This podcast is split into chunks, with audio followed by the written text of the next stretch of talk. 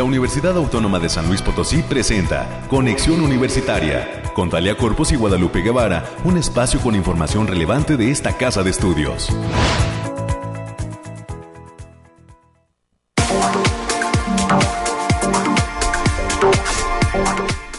Hola, hola San Luis Potosí, saludos a todos amigos que están presentes en las frecuencias de Radio Universidad 88.5 de FM, 1190 de AM y en Matehuala nos saludamos con gusto en todo el altiplano potosino a través del 91.9 de FM en este viernes ya 25 de febrero del 2022, el último fin de semana de este mes de febrero.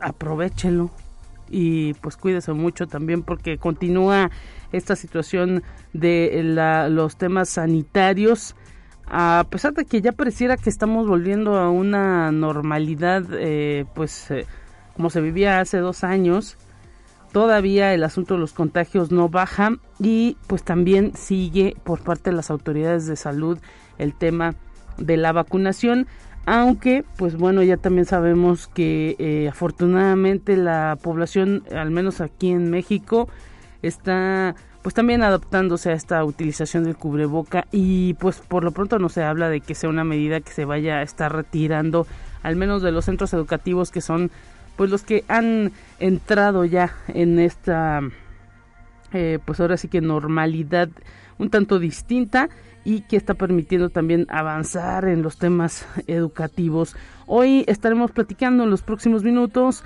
con la doctora Gabriela Torres Montero, y también con el doctor Eusemín Gámez Gómez.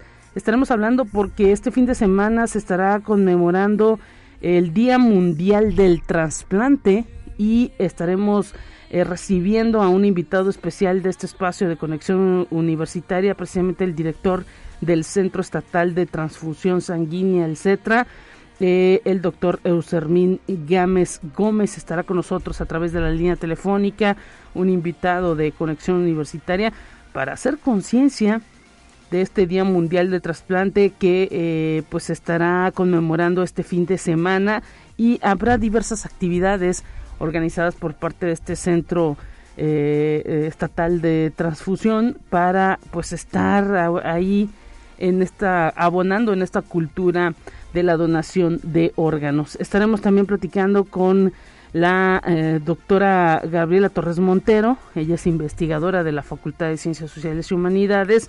Se cumplen 20 años de trabajo ya desde hace algunos días se estuvo manejando la información por parte de esta universidad. 20 años de trabajo en este 2022 de la Facultad de Ciencias Sociales y Humanidades que se ubica en la zona universitaria Oriente. Un gran abrazo para toda esa gran comunidad de académicos y docentes administrativos de la Facultad de Ciencias Sociales y Humanidades. Van a tener en los próximos días una conferencia especial para estar, pues ahora sí que recordando este eh, estos 20 años de las humanidades. Se lleva por título la conferencia La importancia de las ciencias sociales y las humanidades en la construcción del futuro. Eh, nos van a detallar, la doctora Gabriela Torres Montero nos estará detallando quiénes eh, pues están ahora sí que participando de esta conferencia, cuando se va a llevar a cabo. Más adelante tendremos toda la información. Estamos con los temas de ciencia, con los temas eh, eh, nacionales de lo que pasa en otras instituciones educativas del país y hoy vamos a tener la participación de un joven universitario, específicamente estudiante de la licenciatura en arte contemporáneo. Hablamos de Rogelio Acevedo Medina. Él estará con nosotros también en la línea telefónica para reflexionar sobre la responsabilidad de los consumidores de noticias. ¿Cómo se ve desde el arte? Este asunto de consumir información, cuáles pues son esas reflexiones que hacen los estudiantes de esta universidad respecto a esto. Más adelante estaremos platicando y conociendo una pieza interesante en materia de arte contemporáneo, pues que trata de evocar esa responsabilidad que tienen los escuchas al consumir noticias. Es lo que vamos a tener a lo largo de esta hora de transmisión, gracias a nuestro compañero Ángel Daniel que está presente en los controles en esta mañana y quien recibe sus llamadas. Recuerde la línea telefónica 444 826-1347, 444-826-1348, los números directos a la cabina de conexión universitaria. Gracias también a la gente que siempre se comunica con nosotros y nos deja sus comentarios. Son importantes para nosotros. Tenemos ya los detalles del tema.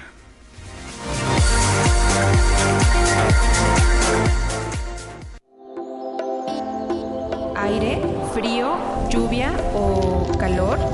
Despeja tus dudas con el pronóstico del clima. Alejandrina Dalemese, cerramos semana. ¿De qué manera? Te saludamos con gusto. ¿Cómo estás? Hola Lupita, muy buen día. ¿Cómo te encuentras?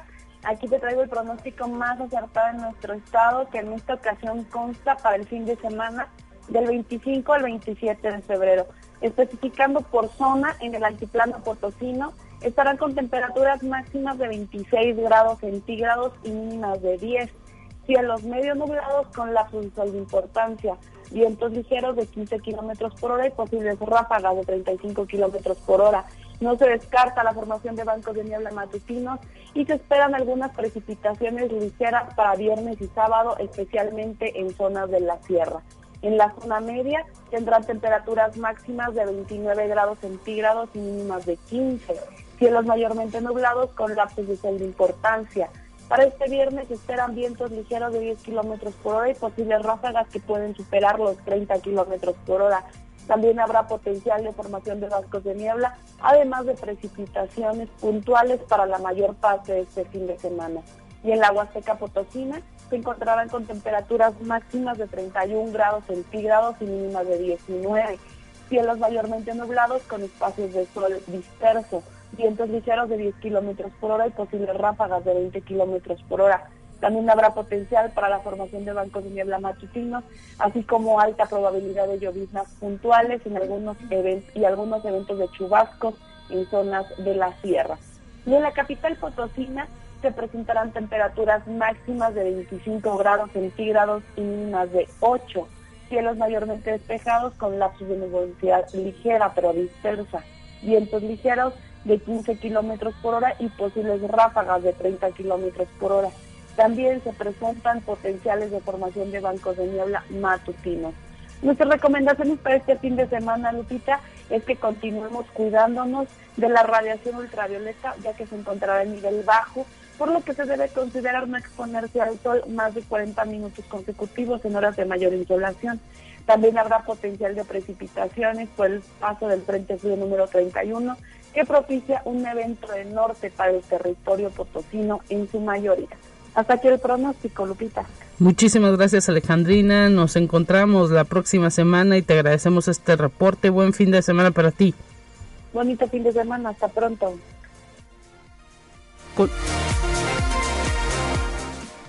Continuamos en esta mañana con más información relacionada ahora con los temas COVID. Recuerden, no hay que bajar la guardia, continuar con nuestra distancia y la utilización del cubrebocas, este lavado de manos fundamental y también la utilización de gel antibacterial. No hay que bajar la guardia. Escuchamos. Lo más relevante del reporte COVID-19.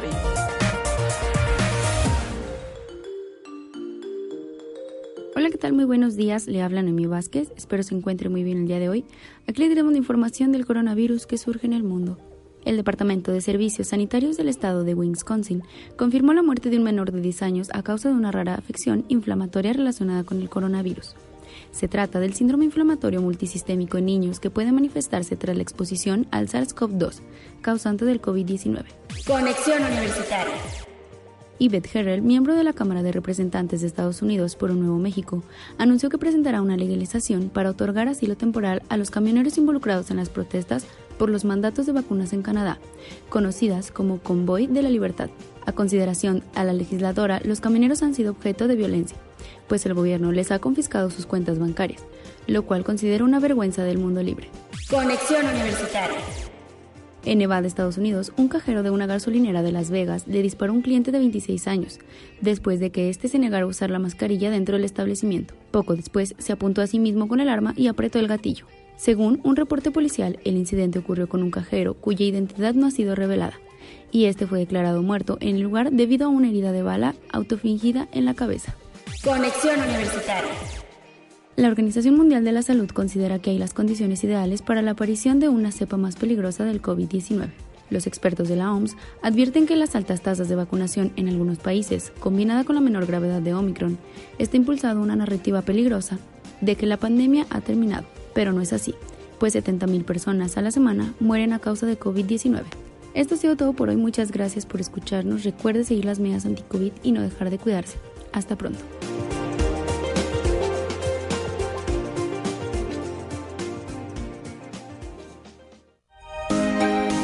Escuche un resumen de Noticias Universitarias. Estamos listos en esta mañana de Conexión Universitaria recibiendo a América Reyes. ¿Cómo te encuentras, América? Un gusto saludarte. Bienvenida. Hola, Lupita. Muy buenos días. ¿Cómo te ¿Cómo te lo va? Este, ya un poquito, ya menos frío, pero el aire, el airecito ya está dejándose de sentir. Esperamos que suba un poquito la temperatura, aunque creo que el pronóstico de hoy vamos a tener 21 grados, 22 más o menos, porque ayer sí estuvo medio criminal. el calorcito. El calorcito estuvo sabroso, pero no hay que confiarnos, no hay que confiarnos, no guarda todavía la chamarra ni la cobija, porque seguimos con los frentes fríos.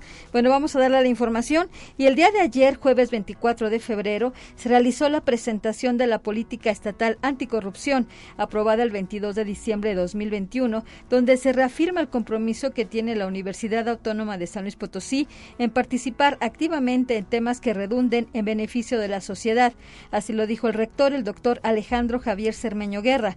Luego de la firma de un convenio específico, se presentó un diagnóstico situacional del Estado que guarda la corrupción en San Luis Potosí, mismo que se erige como punto de partida en la construcción de una política estatal anticorrupción.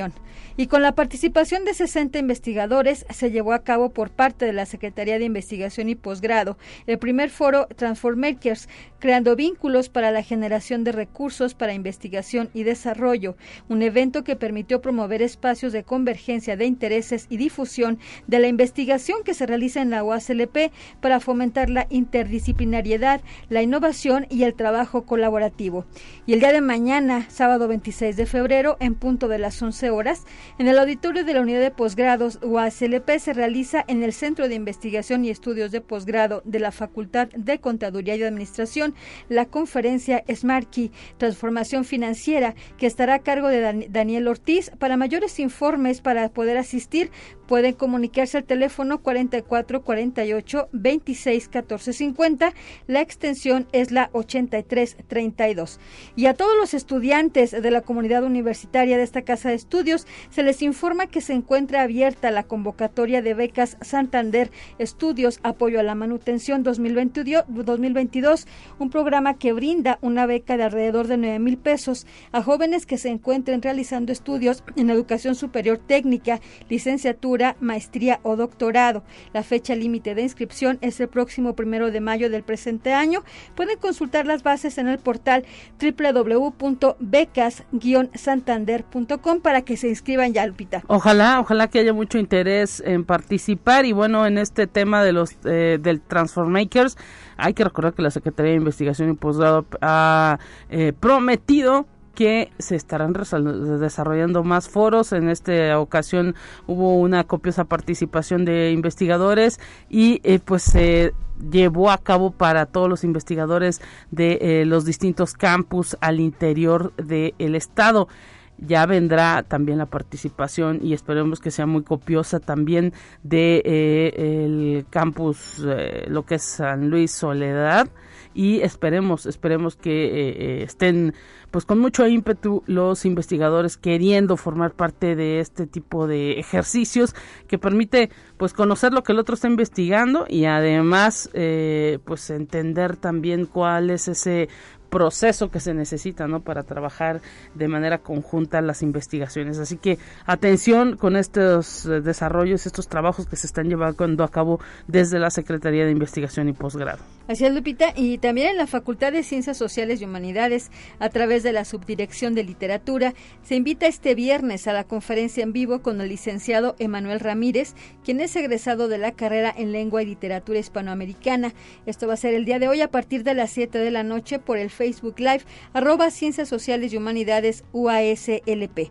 Y bueno, ya viene también la Feria del Libro y la División de Difusión Cultural de esta Casa de Estudios ha abierto las inscripciones de los talleres que otorgará durante la realización de la edición 46 de la Feria Nacional del Libro. Los temas a tratar son de palabras y en papel, taller de libro túnel, grabando, creación de estampas con técnicas experimentales. Esta historia la escribes tú, que es un taller de escritura para principiantes, entre otros. Para mayores informes e inscripciones pueden mandar un correo a talleresculturales@uaslp.mx. Y, y atención, perdón América que te interrumpa, aquí en el tema de los talleres de la Feria Nacional del Libro hay que darnos prisa, ¿eh? porque Luego vienen grupos de, eh, ahora que las escuelas ya están de regreso, vienen maestros y dicen, puedo traer a mi grupo y ya se llenó el día. ¿eh?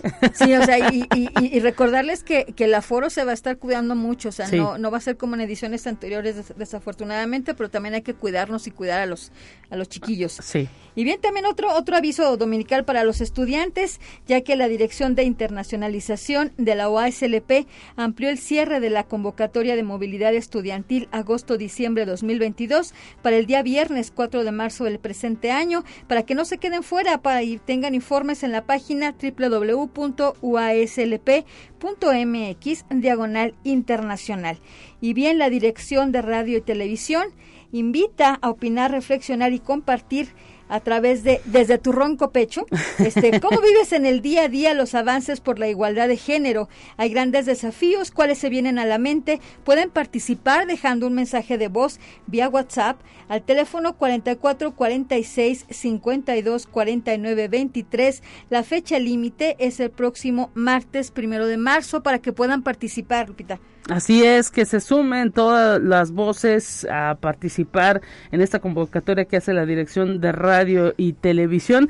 Y, sabes, América, vamos a saludar también en esta mañana y esperemos que ellos se sumen, ¿no? La, todas las chicas de la Facultad de Agronomía y Veterinaria y los chicos y chicas también de Agroecología, a quienes saludamos hasta ese campus eh, en Soledad porque eh, pues están festejando el Día del Agroecólogo y nos están diciendo, le mandamos un saludo también al doctor Ramón Jarquín, que pues tiene a todo volumen Radio Universidad ahí en la plaza, eh, eh, en las en los pasillos de la Facultad de Agronomía.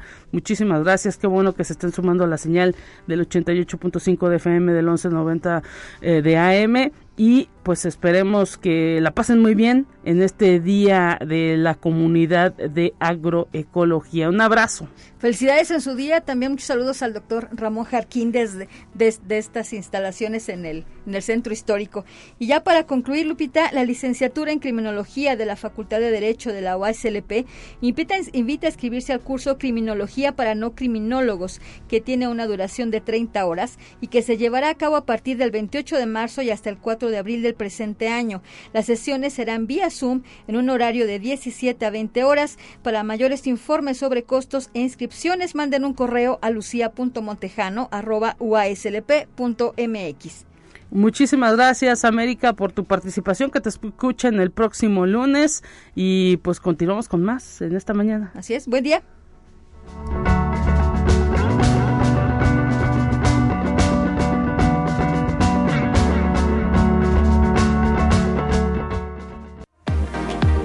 Los invitados de Conexión Universitaria al aire.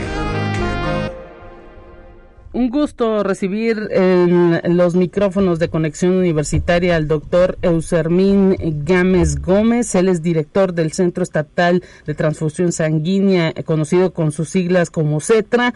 Bienvenido, doctor. Gracias por estar presente en estas frecuencias de la Universidad Autónoma de San Luis Potosí. Le saluda Guadalupe Guevara. Un gusto saludarlo. Hola Lupita Guevara, muchas gracias por el espacio desde el Centro Estatal de Trasplantes. Eh, pues nos encanta eh, tener este pues espacio para difundir eh, la donación trasplantes este 27 de febrero que se conmemora el Día Internacional de Donación y Trasplantes. Pues nos gusta mucho mencionar a San Luis Potosí por toda la forma en que la gente generosamente eh, mantiene al Estado en los primeros cinco lugares en donación y trasplantes a nivel nacional. Así es, y pues se acerca este fin de semana esta conmemoración de este Día Mundial, en donde nuevamente hay que hacer conciencia, ¿no? De pues la donación de órganos y pues eh, todo lo que implica ese proceso que muchas veces pues puede no resultar fácil para las personas eh, son cuestiones pues que luego también implican mucho dolor pero que permiten también ayudar a otros.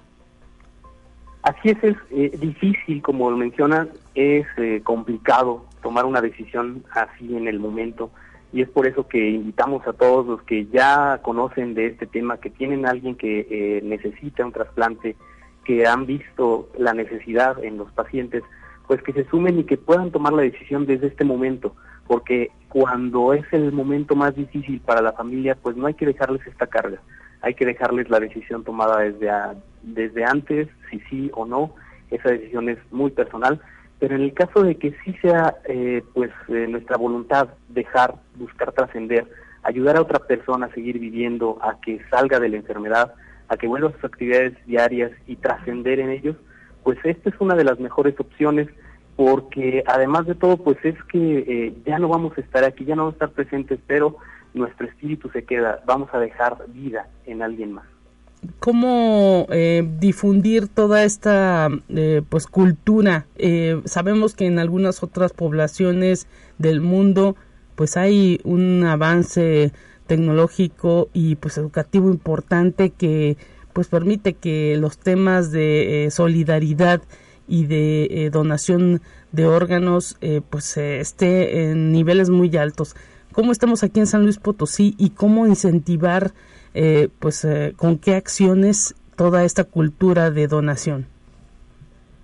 Pues eh, esta es una pregunta muy interesante. Sabemos que en San Luis Potosí nos hemos mantenido en los primeros cinco lugares a nivel nacional en donación y trasplante desde hace mucho tiempo.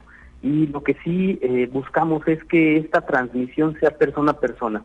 Sabemos que justamente hay muchas redes, hay muchas formas de obtener información que no es confiable, que incluso, pues a lo mejor incluso nos da miedo tomar la decisión de donar por lo que se menciona en estos eh, sitios que a veces nada más es eh, generar desinformación o que necesitan eh, clics o alguna otra intención, pero sin embargo pues se pierde el sentido, se pierde esa voluntad de donación de ayudar a alguien más. Entonces a lo que más podemos buscar que la gente pues se acerque a los sitios oficiales, a que pregunte a alguien que fue trasplantado cómo le fue, cómo es que fue su proceso, y que les genere certeza, que les genere pues eh, la cercanía humana de este proceso, cómo se llevó a cabo y que les dé esa confianza de decir sí a la donación, sí a la vida.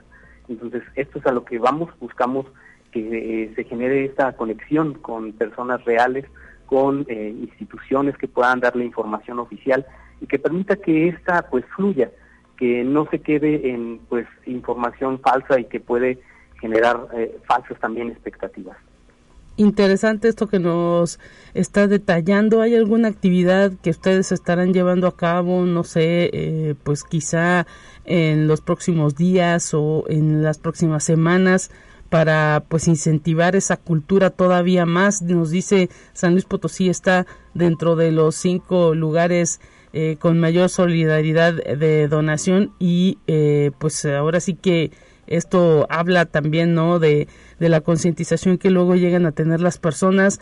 Y pues también eh, cómo estamos sabemos que no necesitas morir para hacer alguna donación hay pues también eh, ahora sí que eh, donaciones en vida. Esto cómo está llevándose a cabo y, y cuáles son también esas esas eh, posibilidades que hay para hacer ese tipo de donaciones cuando uno todavía pues está sano, ¿no? Así es, también se puede ser donante en vida. Es una opción que también es muy loable, que eh, permite eh, a nuestros seres queridos, sobre todo que ahí sí podemos saber específicamente a quién le estamos ayudando y que el donante no afecta su salud. Entonces, esto es eh, algo muy importante. Cuando se dona, se realizan una serie de estudios para determinar que efectivamente no va a haber daño a la salud y es lo que hace que pueda uno proceder con el trasplante. Incluso hay algunos estudios en los que nos mencionan que aquellos que fueron donantes tienen una eh, expectativa de vida mayor, casi del cinco años más, a la media de la población normal. Y esto es justamente porque alguien que sabe que ya está eh, con un eh, órgano menos, se cuida un poco más y entonces esto no afecta a la salud, incluso además quienes se cuidan más eh, pueden tener mayor expectativa de vida. Y esto pues no se requiere ser familiar directo, uno puede ser donante de un amigo, de un conocido, y solo eh, se puede, eh, se requiere algún documento en el que se especifique que no va a recibir ningún otro beneficio a cambio de esta donación y se procede al, al a la realización del trasplante. Mire, interesante. Estamos preparando justamente, sí, perdón, estamos eh, preparando un evento porque se nos juntan dos, se nos junta este y el Día eh, Internacional del Riñón, el 10 de marzo. Entonces vamos a eh, reunir, vamos a buscar que nos acompañen autoridades, tanto para firma de credenciales de, de, donante y también para un banderazo de una rodada en el Parque Tangamanga. Los esperamos el día 12 de marzo a las 9 de la mañana. Todos los que se quieran reunir, ahí van a estar pacientes trasplantados, pacientes donantes que pues nos van a invitar a donar, van a compartir su experiencia y pues esperemos que eso también ayude a otros a finalmente decidirse a donar. Perfecto, entonces el 27 de febrero, que es este fin de semana, es el Día Mundial del Trasplante y en marzo, el 10 de marzo, el Día de Mundial del Riñón. Así es, y lo vamos a conmemorar el día 12 con el evento de la rodada en el Parque Tangamanga a las 9. Perfecto, pues enhorabuena. ¿Qué hay que hacer para participar? ¿Simplemente acudir? Vamos a eh, estar abiertos a todos los participantes en, frente del planetario, nada más hay que acudir con bicicleta, puede ser prestada, puedes eh, solicitarla, puedes llevar a tu familia y que después de esta rodada vamos a tener una feria de la salud, ahí nos van a acompañar algunas eh, pues empresas o algunos centros de salud que nos van a este, apoyar tanto a resolver dudas como a lo mejor algún estudio que se puede hacer en ese momento para un paciente trasplantado, para alguien que requiera eh, saber si llega a tener algún daño renal, ahí que les puedan dar una asesoría. Importantísimo también, ¿no? El cuidar nuestros riñones y pues prácticamente en esta época de pandemia eh, pues han surgido, ¿no? También muchas eh, posibilidades, mucha atención por parte de la población a hacer énfasis en el cuidado de la salud y qué mejor con este tipo de actividades, ¿no? Caminatas, rodadas y pues eh, ahora sí que el ejercicio, lo han dicho los especialistas, resulta fundamental para pues mantener sanos todos nuestros órganos y pues ahora sí que también eso permitirá que si somos solidarios, pues otro también pueda tener salud a través de nosotros, ¿no? Así es, es muy importante que este proceso no solo necesita de un profesionista, no solo necesita de un insumo, eh, lo más importante es que requiere de otro ser humano que decida dar, decida dar vida. Y esto es muy importante, es decir, no, no cualquier otro eh, procedimiento se equivale a este. Este se requiere la participación activa de la sociedad al pues generar esa donación. No hay trasplantes sin un donante. El centro de trasplante, ¿dónde se localiza? Y esto lo digo porque imagino que si alguna persona decide en este instante pues donar eh, sus órganos puede tener alguna tarjeta nos dice usted para que esto sea efectivo comunicárselo a la familia y, y pues portar esa ese tarjetón no para en cualquier momento que suceda la posibilidad de hacer esa donación pues se proceda lo más rápido posible porque el tiempo el tiempo en estos temas es fundamental no Así es, eh, sí es importante que ah, el momento más doloroso para la familia es el único momento que tenemos también para preguntar de esta donación, de preguntar de esta voluntad. Y lo que sí buscamos es que se pueda difundir a la familia. Una de esas formas es la tarjeta del donante. La repartimos aquí en nuestras oficinas que están ubicadas en eh, Avenida Scop, en la colonia Jardín, número 1050 estamos muy cerca del Sindicato de Trabajadores de la Educación o atrás eh, también como referencia de eh, la tienda del ISTE. Eh, estamos entonces ubicados aquí, pero también tenemos nuestras redes sociales. El Centro Estatal de Trasplantes de San Luis Potosí tiene su página de Facebook, Instagram, Twitter y tenemos nuestra página Centro Estatal de Trasplantes de San Luis Potosí.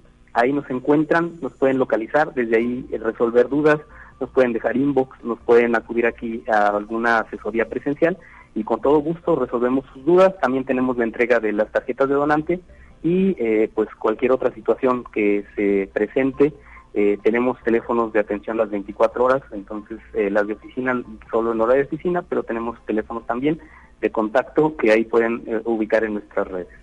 Pues muchísimas gracias por haber atendido estos micrófonos de Conexión Universitaria de Radio Universidad, doctor Eusermín eh, Gámez Gómez, eh, eh, presidente, director del, del CETRA, del Centro de Transplantes del Estado de San Luis Potosí.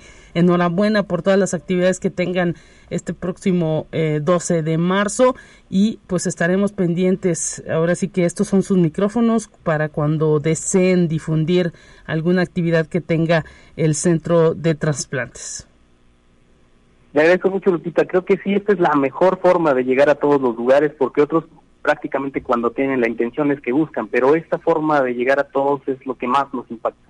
Ojalá que esto pues eh, sea de provecho para los pacientes que esperan un trasplante. Gracias, hasta pronto. Nos vamos a la pausa corriendo y volvemos con más. Conexión Universitaria ya regresa con más información. Te presentamos la entrevista del día. Recibimos con muchísimo gusto en la línea telefónica a la doctora Gabriela Torres Montero, investigadora de la Facultad de Ciencias Sociales y Humanidades. Bienvenida, doctora. Gracias por estar en estas frecuencias de Radio Universidad. ¿Qué tal? Un gusto saludarla. Gracias, igualmente. Buenos días. Pues para platicar de esta conferencia magistral son 20 años de la Facultad de Ciencias Sociales y Humanidades y han decidido pues tener a una invitada especial para pues reconocer este valor que tiene las ciencias sociales en el futuro, en el futuro de la institución, en el futuro de las sociedades. Así es, eh, y bueno, esta, como lo mencionas, es la conferencia magistral que inicia los festejos de aniversario de la Facultad de Ciencias Sociales y Humanidades que si me permites, pues recordaremos un poco cómo surge este espacio aquí en la universidad, porque como quizá algunos de los radioescuchas podrán eh, recordar, en 1962 cierra la Facultad de Humanidades de aquella época y de entonces hasta alrededor del año 2000 había varias iniciativas, varias inquietudes, bueno, hubo varias inquietudes de establecer eh, esta área de humanidades y también otras carreras de sociales, de ciencias sociales. Sin embargo, por diversas razones, pues no había sido posible. Pero eh, alrededor del año 2000 y a iniciativa del ingeniero Jaime Valle Méndez, en ese momento rector de la universidad, pues se pudo integrar un equipo de trabajo con personal de la universidad y del Colegio de San Luis para hacer un proyecto que pudiera integrar nuevas áreas, un proyecto de una nueva oferta educativa en las ciencias sociales y humanidades. Y bueno, fue así como en el año 2002 ya se pudo concretar este proyecto, se hicieron diversos estudios, diversos análisis de pertinencia y pues eh, el equipo de trabajo acordó que fueran inicialmente tres licenciaturas las que se abrieran, la de licenciatura en antropología, la de geografía y la de historia. Y en mayo, el 17 de mayo del 2002, el Consejo Directivo Universitario autorizó precisamente que se estableciera la coordinación de Ciencias Sociales y Humanidades, que posteriormente fue y, es actualmente la Facultad de Ciencias Sociales y Humanidades. Entonces, eh, eh, pues para nosotros, claro que es motivo de orgullo, de celebración, pero también de reflexión de, bueno, eh, estamos ante momentos como un antes y un después de la pandemia.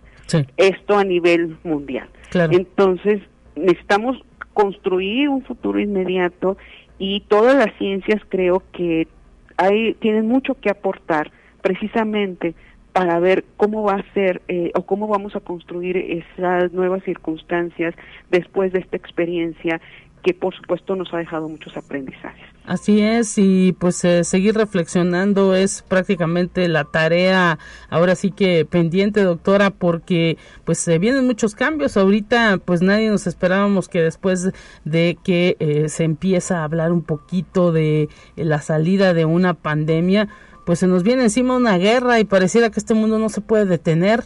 Por ahí dicen, eh, pues en los dibujos animados de Kino, paren el mundo, me voy a bajar, ¿no? Pero pues no, no se puede parar, ¿no? Exactamente, sí, y es ahí donde entra precisamente el trabajo de todas las ciencias, porque bueno, eh, vemos eh, desde la biología, desde la medicina, pues cómo prever ciertas circunstancias para, como dicen, las próximas pandemias o las próximas circunstancias como una guerra, podamos enfrentarla pues de la mejor manera posible, con vacunas, una mejor nutrición, pero pues los seres humanos no somos nada más cuestión biológica.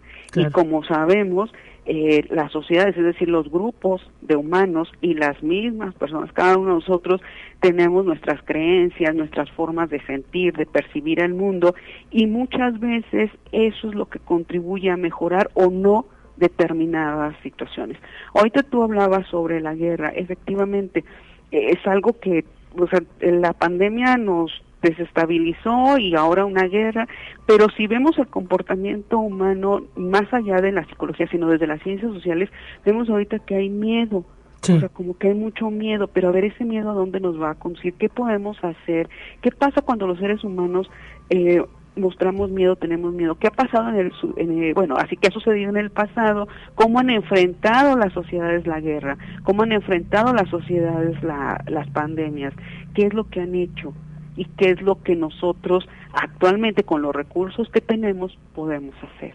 Entonces creo que es muy pertinente revisar, a ver cómo las ciencias sociales y las humanidades vamos a construir ese futuro con las circunstancias que tenemos ahora, pero aprendiendo también de ese pasado. Ya hablo del pasado, ¿verdad? Como eh, me dedico al área de historia, pues claro. Eh, es mi referencia, pero también desde la geopolítica, desde la cultura, porque vemos, por ejemplo, que muchas creencias, que es parte de la cultura de las sociedades, también tienen una seria repercusión a la hora de tomar decisiones. Sí, sí, sí, fundamental todo esto y pues para ello, por ejemplo, pues nos sirve todo lo que tiene que ver con la historia, como usted lo, lo detalla y pues importantísimo conocerla, no dejarla de lado. Por ahí pues luego también se habla mucho de que pues como sociedades estamos pensando siempre en el desarrollo, en las cuestiones monetarias y pues luego se desprecia mucho a las ciencias sociales porque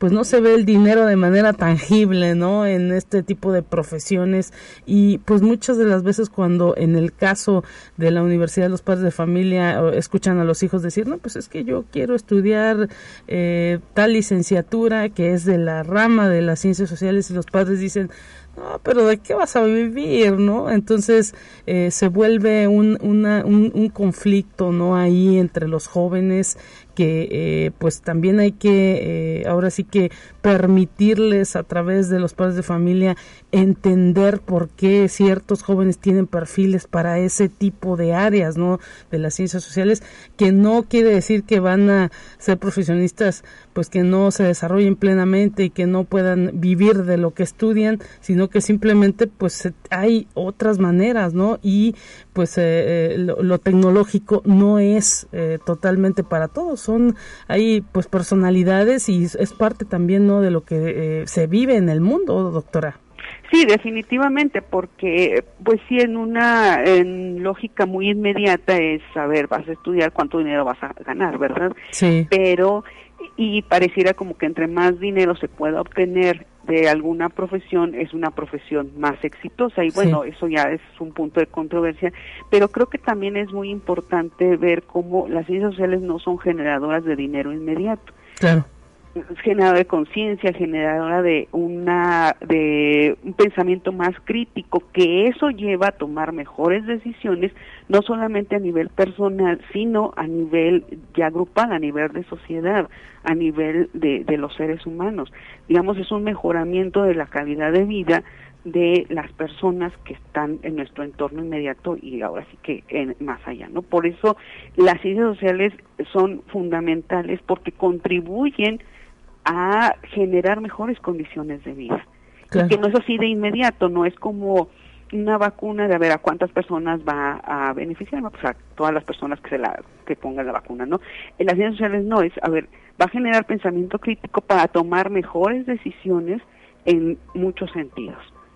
Y las ciencias sociales contribuyen precisamente a tomar esas mejores decisiones junto con la medicina, las ingenierías, etcétera. Sí, porque ahora ya no se puede hablar de una sola eh, pues área eh, que sea la panacea, ¿no? Hay que pues conjuntar todo ese conocimiento y pues parte importante de las ciencias sociales para que las cosas puedan ir en esa búsqueda de la calidad de vida que se tienen en parte de todos los países, en todas las sociedades y pues que queremos todos los seres humanos, ¿no?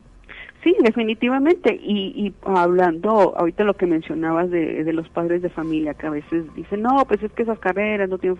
No, lo que pasa es que también hay que, a la hora de tomar una decisión de vida, como es qué carrera voy a estudiar, hay que tomar en cuenta las habilidades de las personas, las habilidades de estos jóvenes y qué es lo que los hace sentir bien, qué es lo que los hace que sientan pasión por alguna profesión porque de lo contrario, pues podemos tener, sí, en algún área eh, alguien que gane mucho dinero, pero que no tiene esa satisfacción personal y después se genera otro tipo de problemas, depresión, etcétera, etcétera. Entonces, creo que también eso es muy importante considerar. Y, bueno, ya hablando un poco más de, estas reflexiones y, y, la, y de la invitada que vamos a tener, claro pues vemos cómo estas problemáticas que nosotros estamos enfrentando no solamente son en nuestro país, sino que es a nivel mundial. Y en el caso particular de América Latina, pues tenemos mucho en común, no solamente el idioma, sino un pasado en común, problemáticas comunes. Y creo que en el caso de la doctora Karina Badjani, ella como secretaria ejecutiva de Claxo tiene esa visión latinoamericana precisamente y consideramos que es muy pertinente en, estos momentos que desde esa visión nos pueda comentar acerca de cómo podemos incidir para tener un mejor futuro. Eh, eh, quisiera más comentar que el Consejo Latinoamericano de Ciencias Sociales esa, es una institución internacional no gubernamental que tiene un estatus asociativo con la UNESCO. Este consejo eh, se creó en 1967 y actualmente reúne 836 centros de investigación y posgrado en el área de las ciencias sociales y las humanidades en 50 países de América Latina, el Caribe y otros continentes. Entonces, eh, la doctora Bandiani es la secretaria ejecutiva actualmente y pues tiene toda esa visión de la problemática de América Latina, pero también la experiencia de cómo en cada uno de los países las ciencias sociales y las humanidades están contribuyendo precisamente a construir ese futuro inmediato después de esta pandemia y bueno, ahora con estas problemáticas de la guerra, pues seguramente tendrá mucho que decirnos. Pues hay que atender, eh, doctora Gabriela Torres Montero, la participación que tendrá la doctora Badjani en sus cuentas de eh, redes de la Facultad de Ciencias Sociales y Humanidades que encuentran así, Ciencias Sociales y Humanidades UASLP, estarán haciendo toda esta transmisión el próximo 2 de marzo. Así es, el 2 de marzo a las 10 de la mañana en el horario de México, a las 13 horas en el horario de Buenos Aires y como va a ser una transmisión a través de la plataforma Zoom, si alguien está interesado, si alguna persona está interesada en entrar directamente a, través de la plataforma Zoom, me puede enviar un correo y con mucho gusto le puedo enviar los enlaces y las claves del enlace. Eh, mi correo es gtorre7 arroba Perfecto, doctora. Muchísimas gracias, doctora Gabriela Torres Montero, investigadora de la Facultad de Ciencias Sociales y Humanidades, por toda esta invitación y pues eh, enhorabuena que vengan 20 más años para la Facultad de Ciencias Sociales y Humanidades. 20 años y vamos por más.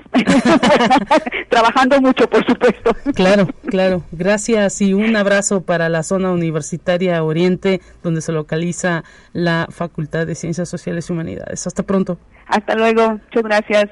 Gracias. Nos vamos a un resumen de noticias nacionales y volvemos. Entérate qué sucede en otras instituciones de educación superior de México. Por su historia, pluralidad y autonomía, La Universidad Nacional Autónoma de México tiene un impacto incomparable en cientos de miles de jóvenes y un papel insustituible en la vida educativa, social, democrática y cultural de México. Así lo afirmó el rector Enrique Graue Vigers al recibir el grado de doctor honoris causa por la Universidad Mohamed V de Rabat en Marruecos. Luego de recibir la distinción en ceremonia solemne, apuntó que la cooperación entre universidades debe redundar en el fortalecimiento académico. Conexión Universitaria. El sector industrial y la Universidad Tecnológica de Aguascalientes concretan colaboración con la empresa americana Extend Ops, líder en soluciones BPO, esto con el apoyo de la Secretaría de Desarrollo Económico del Estado. El rector de la Universidad, Guillermo Hernández Duque, dio a conocer que las acciones que se realizarán en conjunto con dicha empresa están enfocadas en tres direcciones. Empleabilidad para egresados, espacios para estadías empresariales, prácticas profesionales, así como brindar el espacio para que la firma extranjera instale un centro de operaciones. Conexión Universitaria. Un alto funcionario de la UNAM fue procesado por violentar a una estudiante. Se trata del presidente del Tribunal Universitario, Eduardo López Betancourt. En una audiencia de más de 16 horas, el juez de control Gustavo Aquiles dictó auto de vinculación a proceso contra el decano de la Facultad de Derecho por el delito de hostigamiento sexual agravado, pero desechó el ilícito de tratos crueles, inhumanos y degradantes que le había imputado la Fiscalía General de la República. Conexión Universitaria. Alumnos, maestros y trabajadores administrativos de la Preparatoria Regional de Chapala participaron en la Caminata 56 por la Autonomía, la Salud y la Educación, cuyo objetivo fue manifestar la inconformidad ciudadana por la decisión del gobierno estatal de recortar 140 millones de pesos a la Universidad de Guadalajara, mismos que ya estaban destinados a la construcción del Museo de Ciencias Ambientales. Los manifestantes, encabezados por el director de la preparatoria Juan Ramón Álvarez López, entregaron en Casa Jalisco 1.300 cartas dirigidas al gobernador Enrique Alfaro Ramírez y firmadas por ciudadanos en favor de la causa universitaria.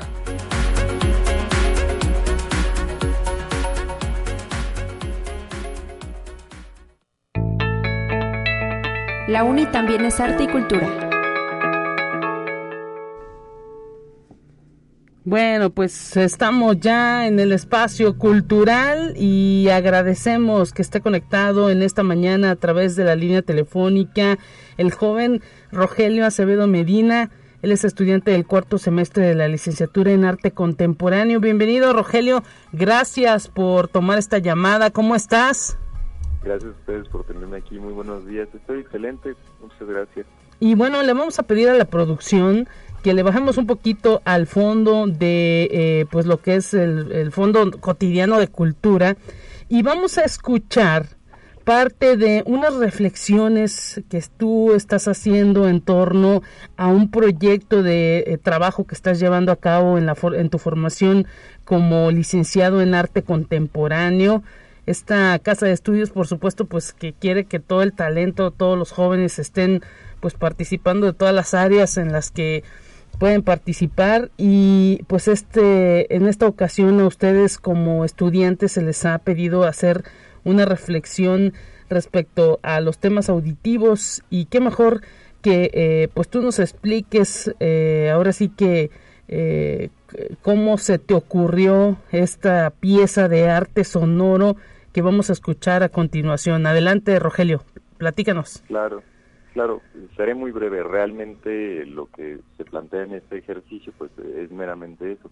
Nosotros en la licenciatura en arte contemporáneo llevamos un taller de producción en el que, bueno, en mi caso abordamos el aspecto bidimensional desde tercer al cuarto semestre. Eh, el, aspecto tridimensional eh, involucra ya arte-objeto eh, lo que comúnmente puede verse como una escultura o demás. Sin embargo, nuestros profesores, como en la licenciatura exploramos muchísimas posibilidades para con el arte, tratan siempre de mm, influenciar o, tratan siempre de eh, pedirnos que, que tratemos de expandir esas nociones que tenemos sobre la producción, sí. eh, alejándose un poquito del arte de academia y acercándose entonces sí a la contemporaneidad. Y mira, estamos poniendo de fondo, perdóname Rogelio, estamos eh, escuchando de fondo esta pieza artística que tú has creado. Le pediremos a la producción que le suba un poquito porque sí sabemos que pues está este ahora sí que eh, con, con efectos, ¿no? Con, con todo esto que, que tú ideaste. ¿A través de qué? ¿Qué es lo que quieres dar a conocer en esta pieza? Es una reflexión sobre la desinformación a partir del usuario se aleja un poquito sobre la mirada que se le da o que se le carga un poco a los medios en el aspecto de la desinformación y se replantea esta responsabilidad para con el consumidor. Es decir, eh, nosotros tenemos una responsabilidad grande al tener eh, criterio y al desarrollar tal vez este pensamiento más crítico para con las noticias que escuchamos y que compartimos, porque realmente nosotros ahora tenemos las capacidades de difusión enormes gracias a foros, gracias a medios, y, el, y la problemática que se aborda aquí, en este caso, o más bien la que se busca reflexionar, es la de fomentar eh, este, este criterio para con lo que compartimos y cómo lo compartimos. Las noticias, eh, los, los encabezados que se están escuchando justo ahora son tomados de medios de difusión local y, su, y las voces que están escuchando son interpretadas por alumnos de la coordinación académica, además de algunos profesores que participaron en un ejercicio de registro. Ahora, eh, se desarrolla un dispositivo por el cual se toma eh, un teléfono fijo, un teléfono de casa, y se convierte en un micrófono. Y ese micrófono se eh, conecta a una señal o a una cadena de efectos y a una salida de un amplificador de 20 watts. Entonces lo que estamos escuchando es un registro de, de todas estas grabaciones alteradas por los efectos de sonido, distorsiones, modulaciones y demás. Mira, interesantísimo. Vamos a subirle un poquito a ese fondo y ahorita eh, volvemos contigo.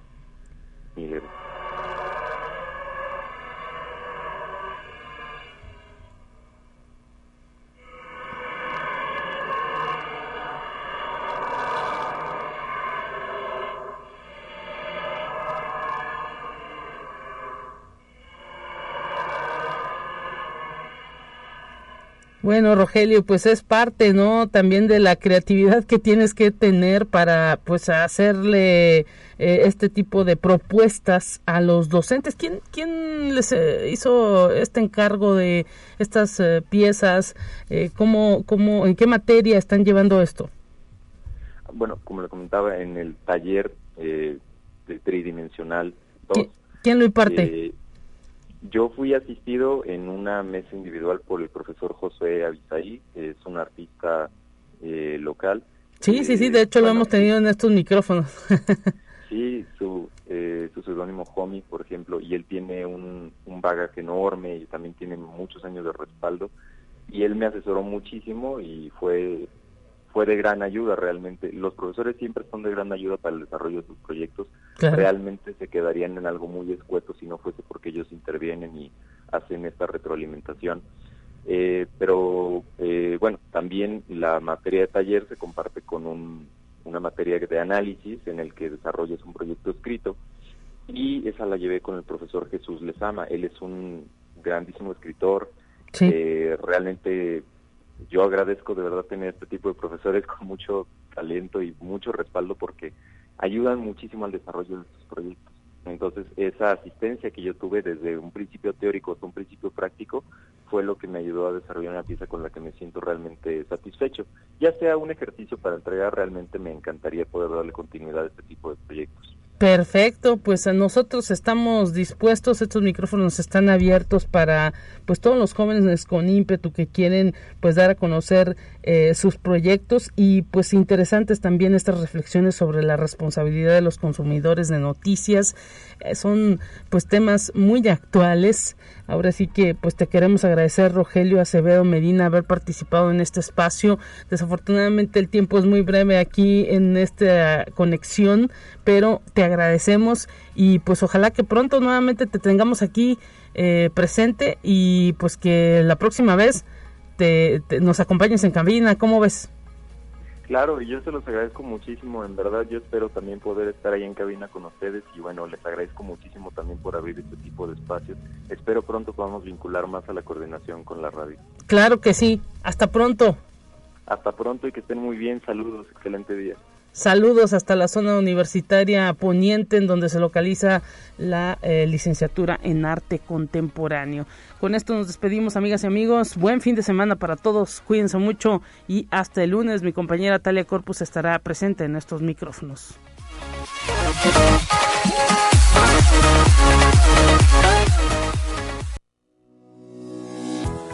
La Universidad Autónoma de San Luis Potosí presentó Conexión Universitaria con Talia Corpus y Guadalupe Guevara. Sintoniza de lunes a viernes de 9 a 10 horas en Radio Universidad 88.5 FM y 1190 AM en San Luis Potosí. En el 91.9 FM con cobertura en el Altiplano Potosino. O en el resto del mundo por el portal www.uaslp.mx y la app UASLP de descarga gratuita.